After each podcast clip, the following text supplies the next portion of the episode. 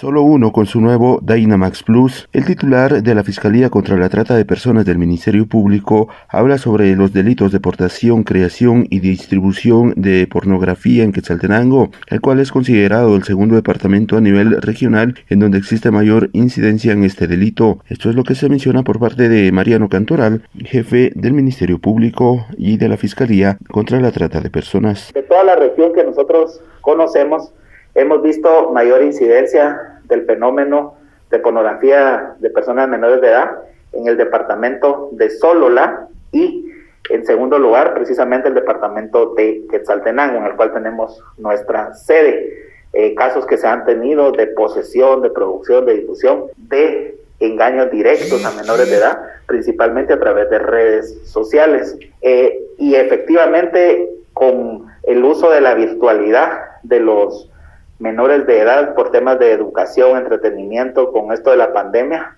se han venido incrementando los, los casos de personas que mediante engaños, aprovechándose de la vulnerabilidad de los menores de edad, se hacen pasar por otras personas, se ganan la confianza de los menores de edad para lograr que les remitan pornografía de menores de edad y después chantajearlos y coaccionarlos. Con esta información retorno a cabina ¿Qué gasolina te da más rendimiento?